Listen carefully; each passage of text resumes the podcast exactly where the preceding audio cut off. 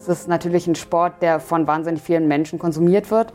Und das per se hat dann ja schon die Qualität, sehr viel über eine Gesellschaft zu sagen, weil wenn sehr viele Leute dort sind, also wenn wir 50.000 im Stadion haben oder wenn wir einen Verein haben, der von Millionen verfolgt wird und wo sehr viele Menschen Mitglied sind, ähm, dann sagen die Prozesse, die da stattfinden, ja immer was darüber aus, wie funktioniert eigentlich die Gesellschaft, die, die diesen Sport produziert. Spielfeld Gesellschaft, der Podcast.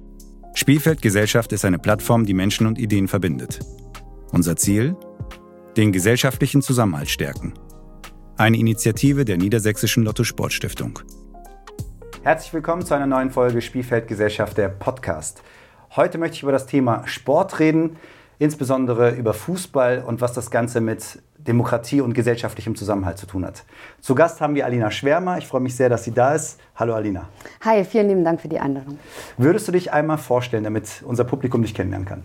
Ja, äh, mein Name ist Alina Schwärmer. Ich bin freiberufliche Sportjournalistin, schreibe für verschiedene Medien, unter anderem für die Tageszeitung Taz und habe gerade ein Buch veröffentlicht, das heißt Futopia und das setzt sich auseinander mit besseren Ideen für den Fußball oder Ideen für einen besseren Fußball.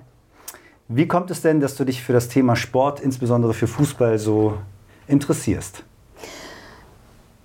Das war die WM 2002 schuld, ähm, äh, wo ich angefangen habe, Fußball zu gucken und eigentlich sofort irgendwie zoned in war und dann super krass Fußball konsumiert habe, ungefähr so sechs Jahre lang. Also meine Jugend über habe ich alles geguckt, eigentlich, was man gucken konnte. Ähm, ich hatte eine Dauerkarte, ich habe aktiv Fußball gespielt. Und ja, also der Grund, warum, ich weiß nicht, ist es, glaube ich, einfach geil irgendwie. Also es, es, macht Spaß zu gucken, es ist ein cooler Sport. Ähm, und das mit dem Sportjournalismus, das kam dann später eher so zufällig eigentlich. Also, äh, ja. Hattest du eine andere Motivation, als du mit dem Journalismusstudium angefangen hast? Also ein anderes Thema im Blickfeld als, als Sport?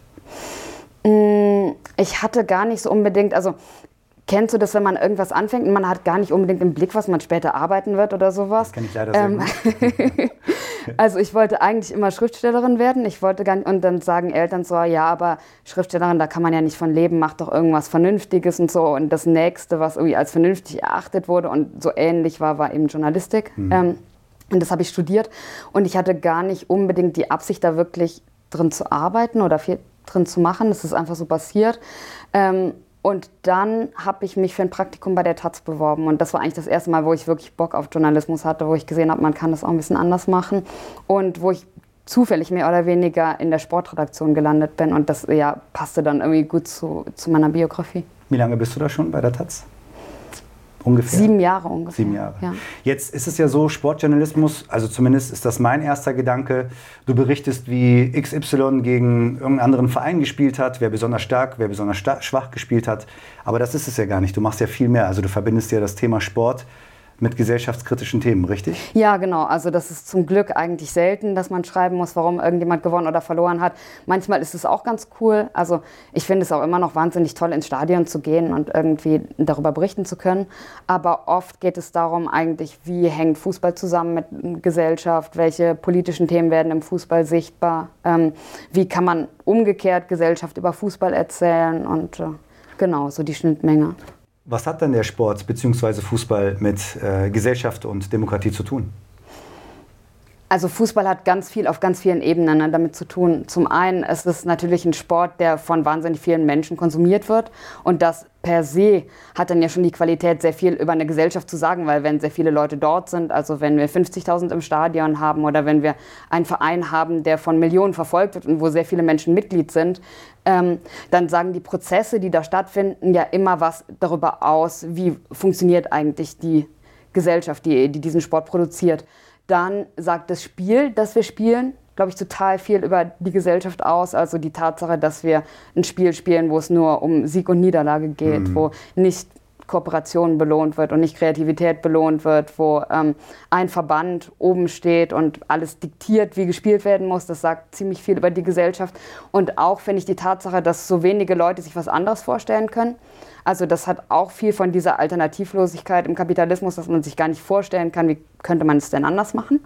Ähm, und gleichzeitig hat es natürlich total viele positive demokratische Faktoren, wenn man jetzt sagt, die Vereine in Deutschland sind ja meistens demokratisch organisiert, also man, man arbeitet dort mit, ähm, man organisiert selbstbestimmt irgendetwas, es gibt Mitgliederversammlungen, das heißt, es gibt ganz viel, was man demokratisch auch daran ablesen kann, sowohl im Guten als auch im Schlechten, wenn es jetzt Konflikte gibt zwischen ähm, beispielsweise einer Gruppe von Menschen und einem Investor, der ganz, ganz viel Macht ansammelt, weil er das Geld zur Verfügung hat. Das heißt eigentlich fast alles, glaube ich, was mhm. man an Gesellschaft im Guten und im Schlechten kritisieren kann oder beobachten kann, kannst du im Fußball beobachten. Und funktionieren diese Beobachtungen immer nur im Vereinssport? Also wenn wir über Sport heute reden, mhm. ist das immer Vereinssport? Weil wenn ich meine Badehose anziehe und zum See laufe und reinspringe und schwimme, ist das ja auch Sport. Genau. Ja. Und das sind auch total spannende Sachen, finde ich, dieser selbstorganisierte Sport. Also sei es, wenn man bewusst selbst organisiert und sagt, wir wollen das jetzt ganz anders machen, wir wollen nach anderen Regeln spielen und so weiter. Und sei es aber auch, wenn du in der Badehose in den See springst oder um den See rumjoggst. Also ich habe letztens eine total interessante Recherche gemacht über Jogging und die Geschichte davon und wie das überhaupt aufgekommen ist. Ähm, in den 60er Jahren und was das überhaupt sagt, wenn wir anfangen, auf die Straße zu gehen und da Sport zu treiben, was äh, vorher nie passiert ist ähm, und was das zu tun hat mit Emanzipation. Jogging ist zum Beispiel eine der wenigen Sportarten, wo mehr Frauen teilnehmen als Männer, knapp. Okay. Mhm. Ähm, und was das sagt über Sportartikelindustrie, es ist so groß geworden unter anderem, weil der Typ, der den ersten richtig erfolgreichen Jogging-Ratgeber geschrieben hat, war gleichzeitig einer der Mitgründer von Nike und hat dann gesehen, oh, hier kann ich einen Schuh verkaufen, mhm. so den sie direkt auf den Markt gebracht haben. Und das heißt also, das erzählt auch total viel über Gesellschaft, ähm, wenn wir uns Freizeitsport angucken. Muss da ein bestimmtes Bewusstsein bei dieser Aktivität vorhanden sein, dass ich dann sagen kann, ja, das ist tatsächlich eine, eine Aktion oder etwas, was ich jetzt tue, was auch mit äh, Gesellschaftskritik, mit demokratischen Prozessen zu tun hat? Oder würdest du als Außenstehende sagen, das funktioniert auch? Also ist trotzdem wichtig, auch wenn sich die Person gar nicht bewusst macht, was sie da gerade in Gang setzt. Also wenn eine Frau zum Beispiel sagt, so ich bin jetzt die erste Frau, die joggen geht, obwohl das unüblich ist oder so in kurzen Hosen. Ja, ich glaube, wir sind uns das nie zu 100 Prozent bewusst was wir machen und welche Auswirkungen das hat. Und das ist ja ganz oft so. Und ich habe für mein Buch auch mit ganz vielen Leuten gesprochen, die gesagt haben, ja, was ich da mache, das ist halt im Kleinen irgendwas und so. Und äh, ich kann mir jetzt gar nicht vorstellen, wie zum Beispiel ein besserer Fußball eigentlich aussehen müsste. Und dabei haben sie am besseren Fußball eigentlich selber schon gearbeitet, ohne dass, dass es ihnen sozusagen bewusst war. Also ah, das sind ganz oft eigentlich gar keine so richtig bewussten Handlungen. Ähm, genauso wie es, glaube ich, nicht so richtig bewusst ist, wenn jetzt eine Frau sich im Stadion in die Kurve stellt und irgendwie sagt, ich mache das trotz dessen, dass ich vielleicht angepöbelt werde und so. Ähm, und manchmal ist es ja auch so umgekehrt, dass man sich dann erst mit der Zeit dessen bewusst wird, was man Richtig. da gemacht hat, durch ja. diese Auseinandersetzung, mit der man konfrontiert ja. ist. Das heißt, mit einer unbewussten Aktion kann ich etwas in Gang setzen, was dann vielleicht später zu einem Bewusstsein führt. Voll, ja. Wenn ich mich nicht täusche, hast du zu Beginn deines Buches irgendwo geschrieben, du kannst mich gleich korrigieren, dass ähm, der Sport und der Fußball so etwas wie der Spiegel der Gesellschaft ist. Ist das richtig wiedergegeben? Ja. Was sehen wir denn, wenn wir in diesen Spiegel schauen im Moment? Oder was siehst du? Ja, nicht, nicht viel Gutes. Oder also Dinge, die einem Angst machen können, finde ich. Kannst ich du meine, Dinge ja, benennen? Ja, ja, ja. Ähm, zum einen, was ich wirklich krass finde, und wenn wir über Demokratie reden, ist dieser Demokratieverlust den man erlebt. Mhm. Ähm, also und das ist natürlich auch eine sehr ambivalente Geschichte, weil gleichzeitig haben wir viel Bewegung von unten, also Leute, die irgendwie da rein drängen, den Sport zu verändern, ihn an die Gesellschaft anzupassen, vor allen Dingen was jetzt Themen angeht wie Emanzipation oder Sichtbarkeit von LGBT oder Kampf gegen Rassismus. Also wir haben eine Bewegung von unten, die sozusagen um Teilhabe ringt und um Demokratie ringt und gleichzeitig haben wir in diesem ökonomischen Feld ähm, eine viel stärkere Bewegung von oben. Also wir haben Clubs, jetzt zum Beispiel im Fußball, die immer stärker in die Hände von ganz, ganz wenigen Superreichen gelangen. Mhm. Und das kann man sehen. Also man kann sehen über die Jahrzehnte, wie sehr das immer weiter akkumuliert hat in den Händen von ganz wenigen. Und das bedeutet natürlich was für Demokratie, weil das bedeutet, dass dann eine Person ist, die das Geld gibt und die eben die Entscheidungen trifft und wo mhm. es wahnsinnig schwer ist, dagegen anzugehen. Ähm, es hat auch ganz banale Bedeutungen, wenn man sich anguckt, wie viel Reichtum so in die Hände von einzelnen Spielern verteilt wird, was das dann wiederum macht mit, mit Gesellschaft. Also mhm. wir sehen das zum Beispiel aktuelles Beispiel in Brasilien, wo ja ganz viele aktive Fußballprofis oder ehemalige auch äh, Bolsonaro unterstützen. Mhm. Ähm, Also sozusagen, es ist eine Klientel von ultrareichen jungen Männern, die eigentlich mit der Gesellschaft überhaupt keine Verbindungen mehr haben, in einer totalen Bubble leben ähm, und dann wahnsinnig auch oft ultraliberale Werte adaptieren. Ähm, es bedeutet auch was für Machtverhältnisse.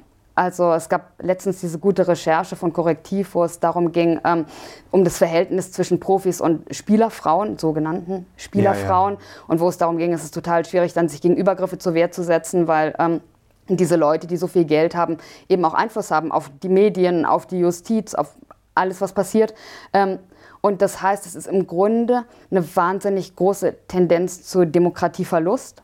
Und ich glaube, das ist Leuten nicht so bewusst in dem Maße. Und auch, also die ganze Struktur im Fußball. Ne? Ein Trainer gibt Kommandos ähm, und die Spieler müssen sich danach richten, im Grunde. Also ja, ist nicht sehr demokratisch. Du hast von der Bewegung von unten gesprochen, darauf würde ich gerne nochmal eingehen. Mhm.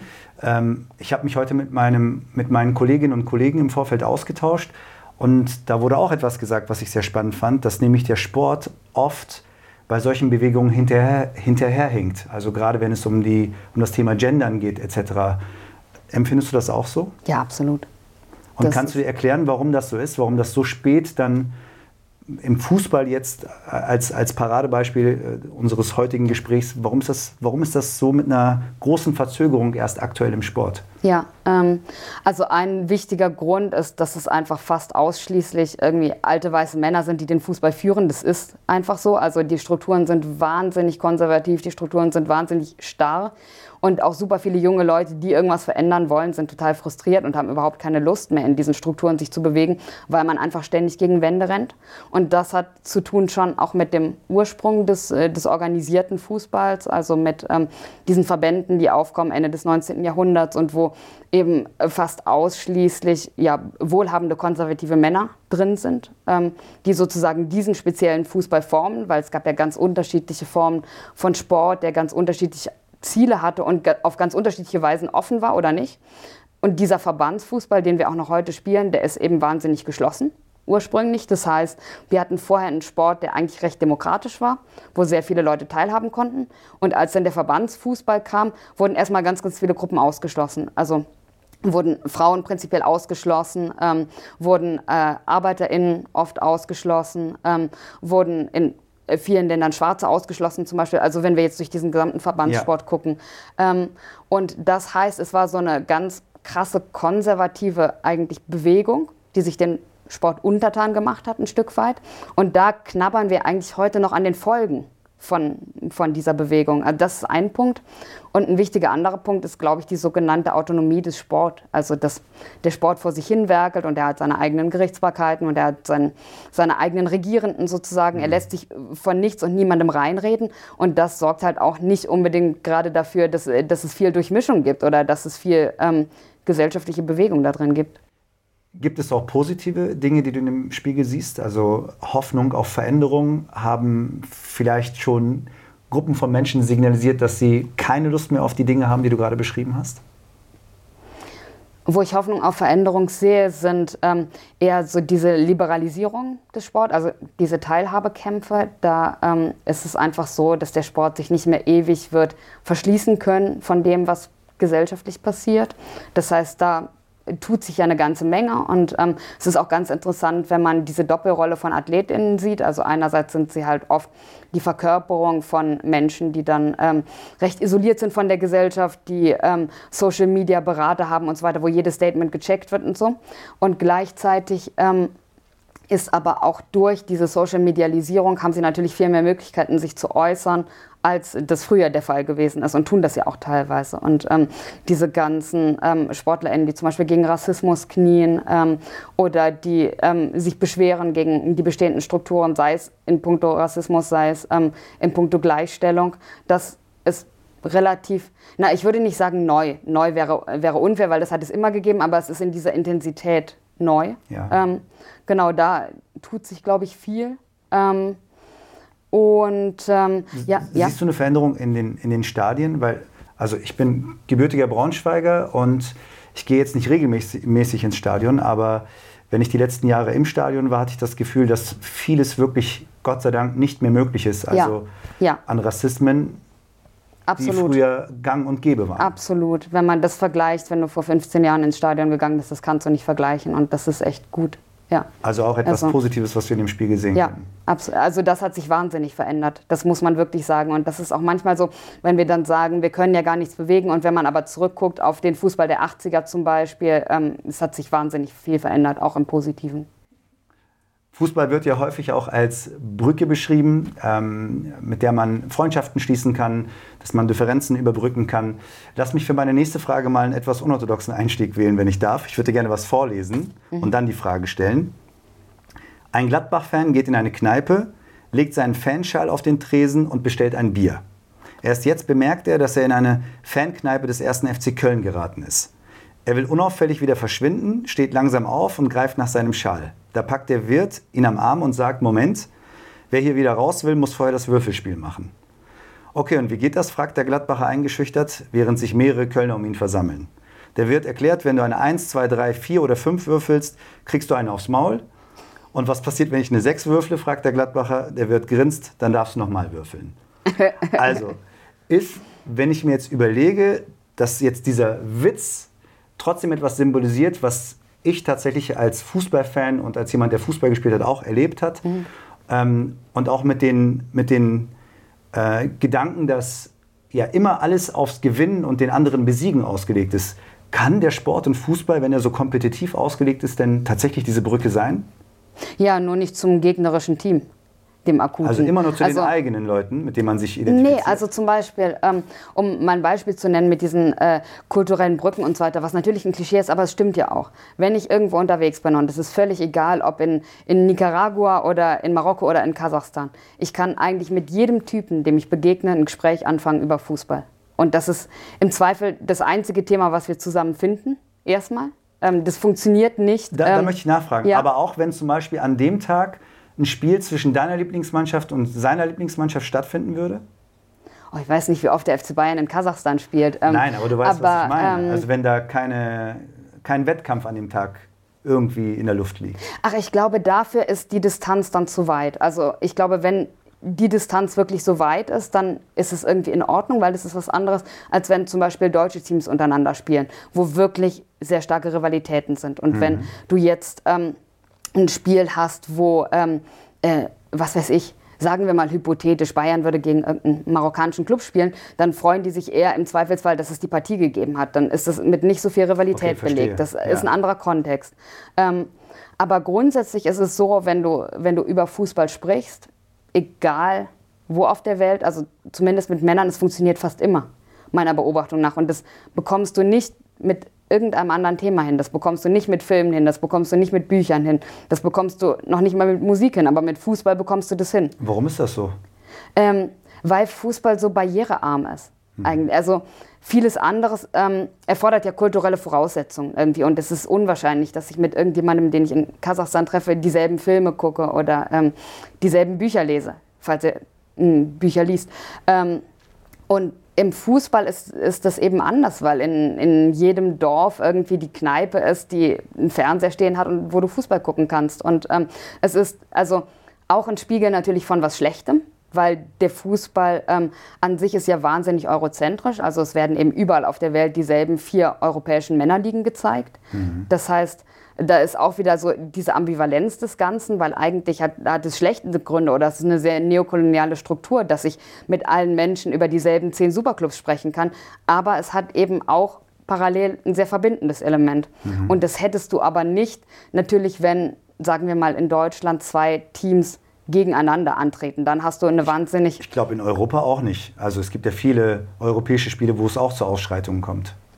Das stimmt, aber dann kommt es wieder darauf an, in welchem Kontext ich die Person treffe. Also wenn ich jetzt mit jemandem in Kroatien darüber quatsche, dass unsere beiden Teams in der Champions League morgen gegeneinander spielen, dann ist, ist die Stimmung nicht aggressiv. Aber wenn wir uns beide im Stadion treffen würden, dann, dann schon eher. Also das ähm, ja, ist, glaube ich, super kontextabhängig.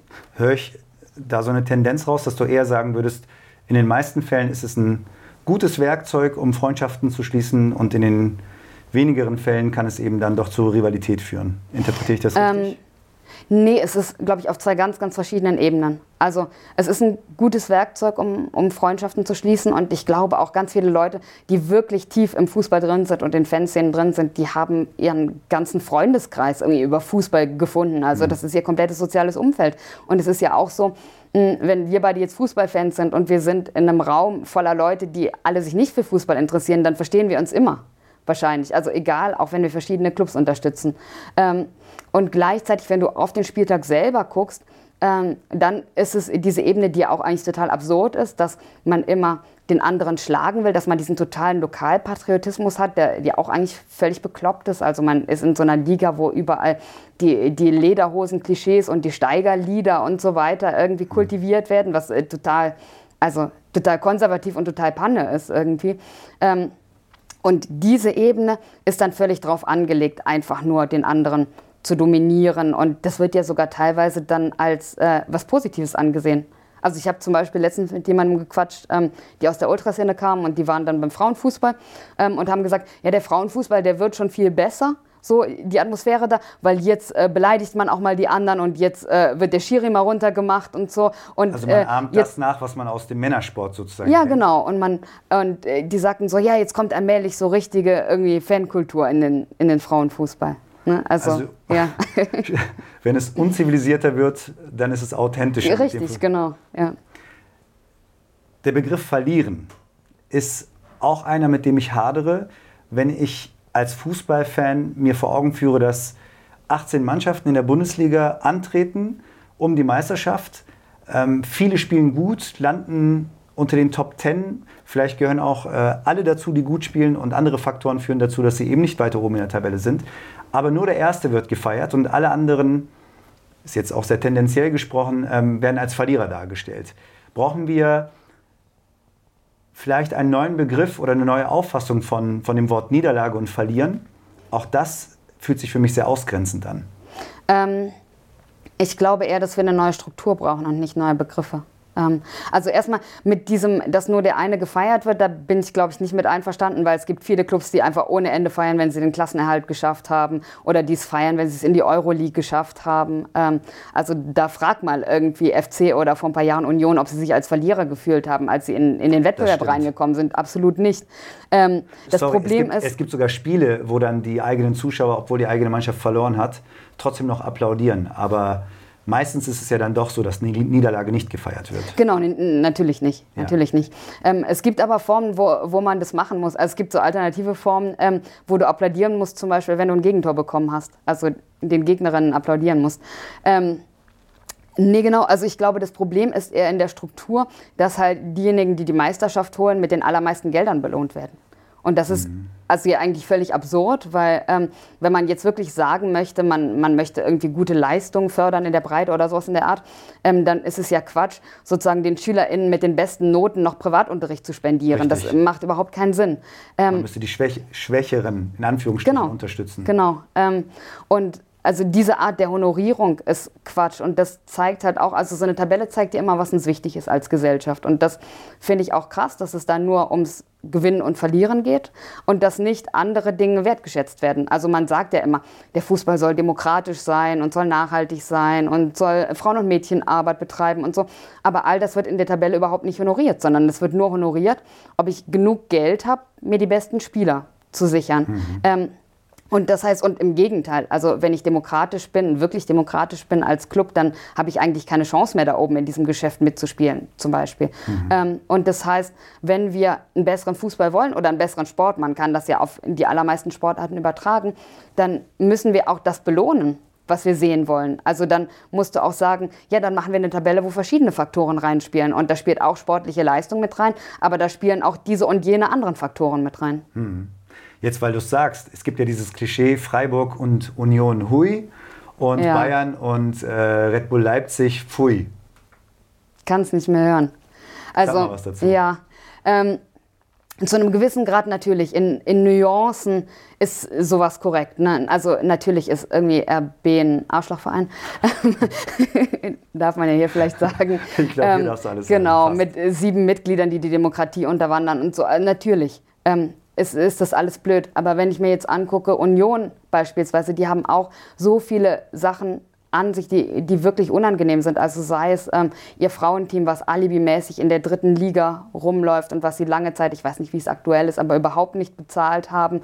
Ähm, also ein Verein, der, der da total ungleich ist, was irgendwie die Wertschätzung angeht. Ähm, sei es die Aussagen von Zingler, ähm, ja, wir, wir wollen keine vegane Wurst haben, weil wir sind Traditionalisten und so einen Quatsch machen wir nicht mit sinngemäß. Ähm, mhm. Sei es, dass sie Viktor Orban da rumlaufen lassen auf ihrem Gelände. Ähm, und kein Problem damit haben oder später jedenfalls in ziemliche Rechtfertigungsschwierigkeiten geraten, sei es ähm, die Aussagen während der Corona-Pandemie, so von wegen, ähm, ach, lass uns doch einfach äh, die Leute reinlassen ins Stadion und äh, kommen wird, wird schon nicht so wild sein und so.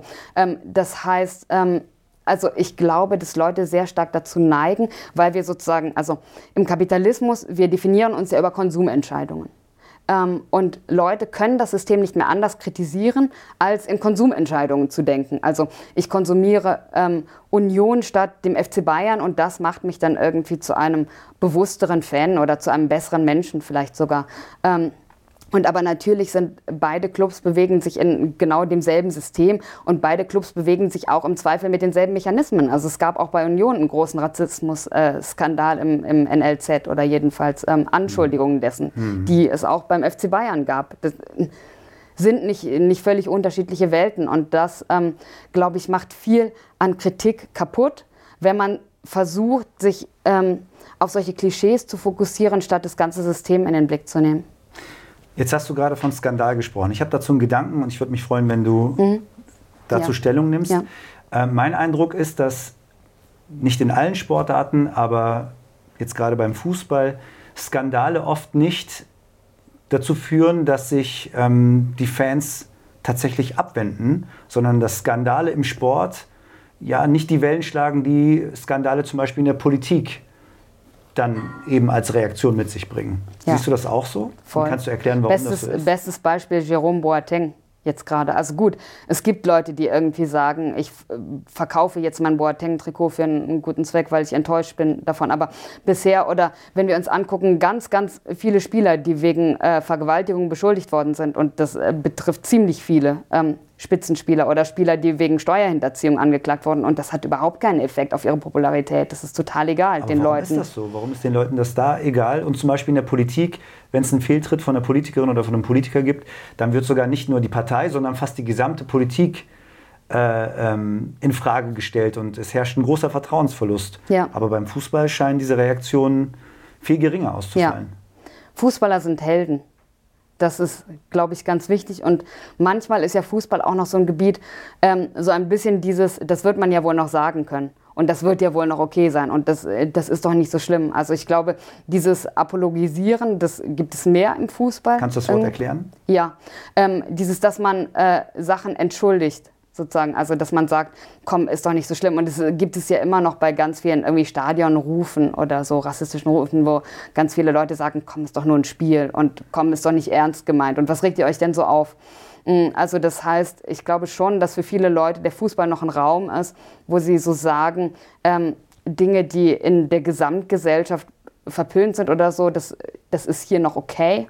Ähm, und aber was sowas angeht wie Steuerhinterziehung, ich glaube, für die meisten Leute ist das überhaupt nicht relevant, wenn. Ronaldo oder Messi Steuern, also das interessiert die überhaupt nicht. Ja. Ähm, ich frage mich nur, warum sie das eben nicht, also dieselbe Person regt sich dann darüber auf, wenn eben in der Wirtschaft oder in der Politik das Gleiche geschieht, aber Messi und Ronaldo wird das verziehen. Ich ja. verstehe diese, also du hast ähm, gerade erklärt, genau. weil es Heldinnen und Helden sind, die, die man vielleicht feiert. Also ja, und glaube ich auch wegen dem Ungleichgewicht der Nachrichten. Also wie oft wird dann so eine Nachricht gespielt, ähm, dass irgendjemand angeklagt ist wegen Steuerhinterziehung und wie viele Nachrichten erscheinen aber am selben Tag über diese Person, die abfeiern, welches geile Dribbling sie gerade gemacht hat oder die mhm. abfeiern, ähm, äh, welche coolen Schuhe er gerade trägt oder welchen geilen Wagen er sich gerade gekauft hat. Ähm, und ich glaube, es geht auch ein Stück weit unter. Also es ist an vielen Leuten geht es wahrscheinlich auch vorbei. Das ist gar nicht irgendwie in diesem Wust ähm, der Nachrichten über Fußball, ist das für die dann gar nicht relevant, ähm, habe ich das Gefühl. Und ja, am Ende des Tages wahrscheinlich, weil man Fußballer sympathisch findet und PolitikerInnen nicht. Das ist wahrscheinlich die banalste Erklärung. Okay. Jetzt wollen wir ja heute nicht über die WM in Katar sprechen, sondern eher über die Verbindung, was wir hoffentlich mhm. die ganze Zeit schon machen, zwischen Demokratie und Sport und Fußball. Aber nichtsdestotrotz möchte ich dich fragen, weil die WM ja direkt vor der Tür steht. Ähm, was löst gedanklich und auch gefühlsmäßig die WM bei dir im Moment aus? Sehr gemischte Gefühle. Ähm, also zum einen ist es schon irgendwie, glaube ich, sehr neu, was jetzt gerade passiert. Also dass Menschen sich in dem Maße mit migrantischen ArbeiterInnen solidarisieren, ähm, dass in dem Maße kritisch über eine WM berichtet wird. Das äh, hat es vorher nicht so gegeben, obwohl ja andere Turniere unter ähnlichen Bedingungen stattgefunden haben. Ähm, das heißt, das ist schon, glaube ich, ein großer Schritt. Und es gibt ja zumindest das Bemühen, dass für die Zukunft wirksam zu machen. Also dass man sagt, wir möchten jetzt nicht bei dieser WM aufhören, sondern wir möchten das, ja. das weitertragen, diesen Diskurs. Und wir möchten wirklich Dinge verändern. Dann wäre ähm, ja diese schlimme Vergabe, äh, jetzt lasse ich mal doch meine Meinung einfließen, eigentlich eine gute Sache, wenn, wenn deine Erklärung jetzt tatsächlich in der Zukunft ähm, so gedeihen würde, dass die Menschen jetzt ein anderes Bewusstsein und haben und kritischer sind. Siehst du Jein. das? So? Jein, jein.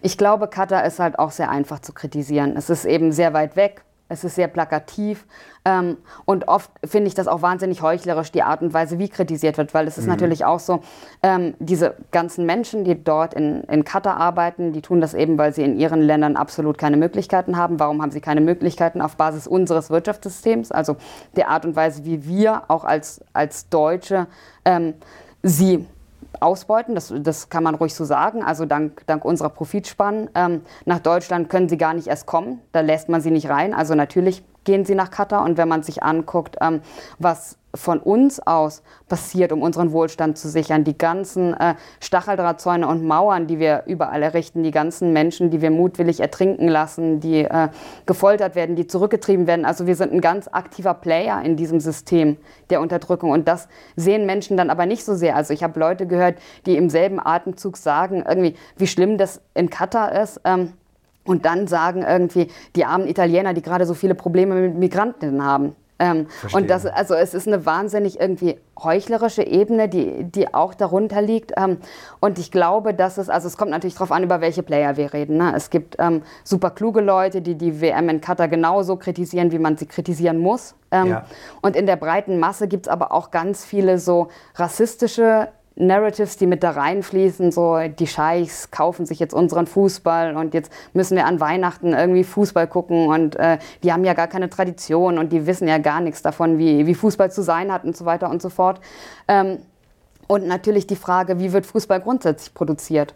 Wenn wir jetzt angucken, wie, wie Nike und Adidas ihre Sachen herstellen oder unter welchen Bedingungen die deutsche Autoindustrie produziert, die den Fußball mit als, als Sponsoren unterstützt, dann ist es nicht sehr weit weg von diesen Prinzipien der Schuldknechtschaft. Und also im Gegenteil, die werden da auch angewendet. Ähm, und das heißt, man muss eigentlich viel breiter kritisieren, wie also der gesamte aktuelle Fußball ähm, produziert wird. Und man darf nicht in ein Narrativ kommen, dass man jetzt sagt, irgendwie diese WM in Katar, das ist die böse WM und die nächste Männer-EM in Deutschland, das ist jetzt die gute Verstehe. EM. Und das fehlt mir so ein bisschen, dieser differenzierte Blick. Trotzdem erlebe ich zum ersten Mal, ähm, dass also Kneipen dann ein Schild aushängen und sagen, wir gucken die WM nicht und äh, zum ersten Mal äh, erlebe ich, dass ähm, ehemalige Fußballspielerinnen und Spieler sagen, ich gucke diese WM nicht, also ich erlebe viele erste Male, die ich vorher nicht erlebt habe. Mhm. Und hatte dadurch den Gedanken, dass vielleicht jetzt so etwas gekippt ist, ähm, was vorher bei der heiligen WM und beim heiligen Fußball und diesen großen Weltturnieren eben nie der Fall gewesen ist.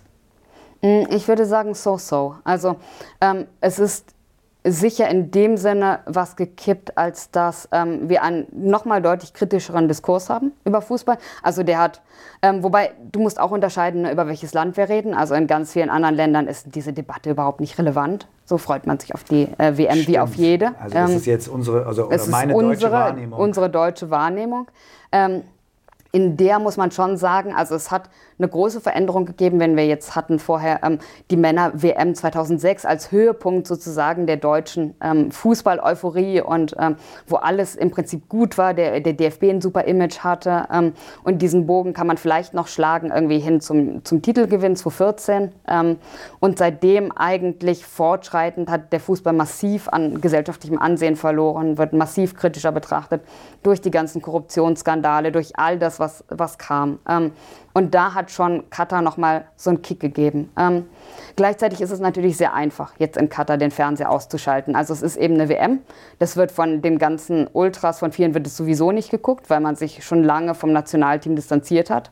Ähm, wenn nachher wieder Bundesliga-Fußball läuft oder Champions League, bin ich nicht so sicher, ob die gleichen Leute bei PSG gegen Bayern den Fernseher ausschalten, ähm, wo Katar gegen Katar spielt. Ähm, ja. Ja, und also es ist schon dann eine Frage von, ich weiß nicht, ich finde, man müsste viel grundsätzlicher darauf gucken, woher unsere Profite kommen und woher unser Reichtum kommt. Und ähm, äh, auch die Menschenrechte viel breiter diskutieren. Also das, äh, das tun wir ja überhaupt nicht. Wir sprechen nicht über Verantwortung für Klimakatastrophe und die ganzen Toten, die das bedeutet. Und wir sprechen nicht, naja, also wir sprechen nicht über die Toten, die, die wir und unsere Austragungsländer verursachen. Ähm, und deshalb glaube ich, ist es sehr bequem, das so wegzuschieben. Also es ist aus den Augen, aus dem Sinn irgendwie diese, diese Produktionsmechanismen. Ähm, und ich äh, habe das Gefühl, wenn jetzt äh, nach der Winterpause die Bundesliga weitergeht, dann, dann gucken die Leute eben wie gehabt. Ähm, und das eigentlich müsstest du hinkriegen, diesen Schwung, ähm, diese Cutter-Diskussion, die auch populistisch geführt wird, im Guten wie im Schlechten, sozusagen als Sprungbrett zu benutzen, ähm, um wirklich was strukturell zu verändern. Aber da bin ich sehr unsicher, ehrlich gesagt, weil okay. ich führe ja viele Debatten ähm, mit Leuten bei Lesungen und so. Ähm, und wenn es dann darum geht, strukturell was am Fußball zu verändern, dann ist auch da, also sind die Abwehrmechanismen sehr, sehr groß. Verstehe. Wenn wir jetzt den Blick nach vorne richten und darüber nachdenken, wie eine Lösung aussehen kann und ähm, vielleicht auch den Vorschlag aufgreifen, dass eben von unten nach oben eine Veränderung stattfindet und wir dann an die Vereine denken. Wie könnte man denn Vereine demokratischer gestalten, dass vielleicht ein Bewusstsein für eben diese Dinge, die du beschrieben hast, geschaffen wird? Ich glaube, um Vereine demokratischer zu gestalten, musst du erstmal an die Finanzierungsmechanismen ran. Also wer, dieses, wer ist da gefragt? Ähm, du brauchst eine Regelung von außen. Du brauchst im Grunde ein Eingreifen auch der Politik, wahrscheinlich, weil die Vereine oder der Fußball wird es nicht von sich aus tun. Also, dass man zum Beispiel die 50 plus 1 Regel insofern verändert, dass man sagt, ähm, wir haben nicht das, also soll ich das nochmal kurz erklären? 50 die 50, genau, ja, bitte. Ja, ähm, Genau, die aktuelle 50 plus 1 Regel besagt im Grunde, dass ähm, die Mehrheit der Mitglieder, also 51 Prozent der Stimmen müssen bei den Mitgliedern sein, ähm, sodass eben keine ähm, Einzelperson alle Entscheidungsmacht bekommen kann. Ähm, und natürlich ist es aber trotzdem in Realität so, wenn wir uns jetzt angucken, Hertha BSC und Lars Windhaus zum Beispiel, dass eine Person, die sehr viel Geld gibt, sehr viel Macht bekommt. Das heißt, wenn ich möchte, dass wirklich Vereine demokratischer geregelt sind, dann kann ich beispielsweise ein finanzielles 50 plus 1 einführen, dass ich sage, 51 Prozent der Einnahmen müssen von Fans und Mitgliedern stammen, also aus den verschiedensten Bereichen, sei es äh, Ticketverkauf, sei es Merch, sei es und so weiter. Ähm, sodass dann die Mitglieder eine ganz konkrete finanzielle Macht haben und es viel, viel leichter ist, Dinge tatsächlich demokratisch zu organisieren und nicht abhängig zu sein von der einen Person, die sagt, okay, ich gebe euch das Geld, aber nur, Komma, wenn. Hm. Das ist eine Möglichkeit. Dann aber gilt das auch für den Amateurbereich? Weil in der Breite haben wir viel mehr Vereine im Amateurbereich als im Spitzensport. Im Amateurbereich, denke ich, musst du eigentlich ganz anders finanzieren also aus gesellschaftlichen Mitteln finanzieren, weil im Amateurbereich ist das Problem ja noch viel größer als ähm, ja. da oben im Profisport, also dass du irgendeinen lokalen Gönner hast und der geht dann eben hin und der wird ständig wiedergewählt, weil er die erste Herren finanziert und so. Ähm, das heißt, da musst du eigentlich hingehen und sagen, wir als Gesellschaft übernehmen die Verantwortung sozusagen für die Mittel, die, die wir verteilen. Also wir demokratisieren die Wirtschaft. Das ist ja was, woran das immer krankt. Also dass wir äh, eine demokratische Politik haben zu einem gewissen Grad, aber wir haben keine demokratische Wirtschaft. Ähm, du kannst nicht wählen, wer deine Chefin ist an aller Regel. Und du kannst auch nicht wählen, wohin gesellschaftliche Mittel fließen. Und das heißt, ähm, wenn du jetzt sagst, wir schaffen ein Instrument, ich habe das im Buch Civil Money Councils genannt, ähm, wo Menschen also aktiv mit dem Fußball in Aushandlung treten können und sagen können, ähm, welche Mittel denkst du, sollten dir eigentlich zustehen als unser Arbeitnehmer sozusagen ähm, und dann ganz bewusst auch verteilen kann, wohin im Fußball sollen eigentlich Mittel gegeben werden, dann ähm, hast du ein ganz anderes Spiel. Und das geht dann natürlich nicht mehr an individuelle Vereine wahrscheinlich, sondern ähm, eben an eine Liga, die dann aus, aus diesem Topf den Vereinen die Mittel zuteilt. Mhm. Das heißt also, man kann total viel kreativ neu machen. So. Und also wenn ich noch ein zweites Beispiel nennen soll, dann äh, natürlich die Zusammensetzung auch der ähm, Leute, die zuständig sind für Entscheidungen. Mhm. Auch, also eine, eine Obergrenze gegen alte äh, weiße Männer im Fußball wäre ziemlich gut. Ja. ist, das, ist das realistisch? Aber vielleicht ist das die falsche Frage. Also erstmal kann man sich ja ähm, naja, also ich glaube, aufbauen. Nein, ich glaube, wir müssen das realistisch machen.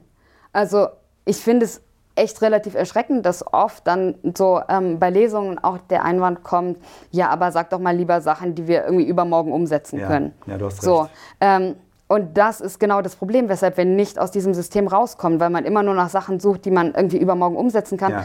Und die verändern aber nichts im großen Ganzen. Und oft ist es sogar so, dass diese kleineren Sachen total schwierig umzusetzen sind, weil ja große Hebel denen entgegenstehen, weil der ja. FC Bayern sagt, nein, danke. Ich glaube, wir brauchen definitiv einen längeren Atem. Ja, ja, genau. Und deswegen, also vielleicht letzter Gedanke, muss man auch selber überhaupt erstmal den Mut haben, sich zuzutrauen, okay, wir können Alternativen aufbauen, wir können das machen und wir, wir müssen das auch machen, weil es sonst ähm, alles, also auch demokratisch sehr, sehr instabil wird. Und auch das sehen wir gerade. Meine beiden letzten Fragen. Mhm. Äh, die vorletzte zuerst natürlich. Hast du eine bestimmte Vorstellung oder einen Wunsch, was du mit deiner Arbeit, also mit deinen Büchern und mit dem, was du für die Taz schreibst, bewirken möchtest? Ähm, also mit dem Buch, was mir super wichtig ist, ist Leuten einen Horizont aufzumachen. Also Leute dazu zu bringen, das zu reflektieren, was sie selber als total selbstverständlich annehmen ähm, und den Horizont aufzumachen, zu denken, ah ja, man kann das ja auch anders machen, man kann das ja auch so machen oder man kann das so machen. Und im Idealfall natürlich, dass Leute dann darauf kommen, konkret Dinge zu verändern. Und manchmal passiert es auch, dass Leute dann im Verein sagen, ja komm, dann versuchen wir mal dies einzuführen oder versuchen wir mal das anders zu machen. Ähm, und natürlich im Idealfall jetzt gesprochen, ne, dass daraus so eine Art von Bewegung entsteht, dass wir wirklich ins Gespräch kommen, wie kann man Gesellschaft anders gestalten, weil wir sind ja wahnsinnig viel auf Vergangenheit ähm, fokussiert als Gesellschaft, auch als Medien. Man schreibt immer darüber, gestern ist dies passiert, eben ist das passiert, aber nicht darüber, ähm, was kann eigentlich passieren, wie können wir es eigentlich anders machen? Und ja, das finde ich super wichtig.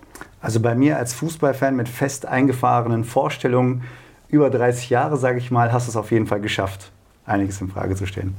Meine letzte Frage, die trivialste zum Schluss. Mhm. Hast du einen Lieblingsverein? Ja, der ist, glaube ich, die ganze Zeit schon rausgekommen, weil ich habe ständig den FC Bayern als Beispiel genannt. Also genau, ich war ähm, immer Bayern-Fan. Ich bin nicht mehr so sonderlich irgendwie mit Herz und Emotionen Bayern-Fan. Ähm, aber wenn jetzt Bayern spielen würde, gegen, gegen wen auch immer, dann würde ich immer für Bayern sein. Alina, vielen Dank für deine Zeit. Danke für dieses tolle Gespräch. Danke für die Einladung. Danke fürs Zuhören. Ihr kennt das Spiel. Folgt uns, um up to date zu bleiben. Bis zum nächsten Mal.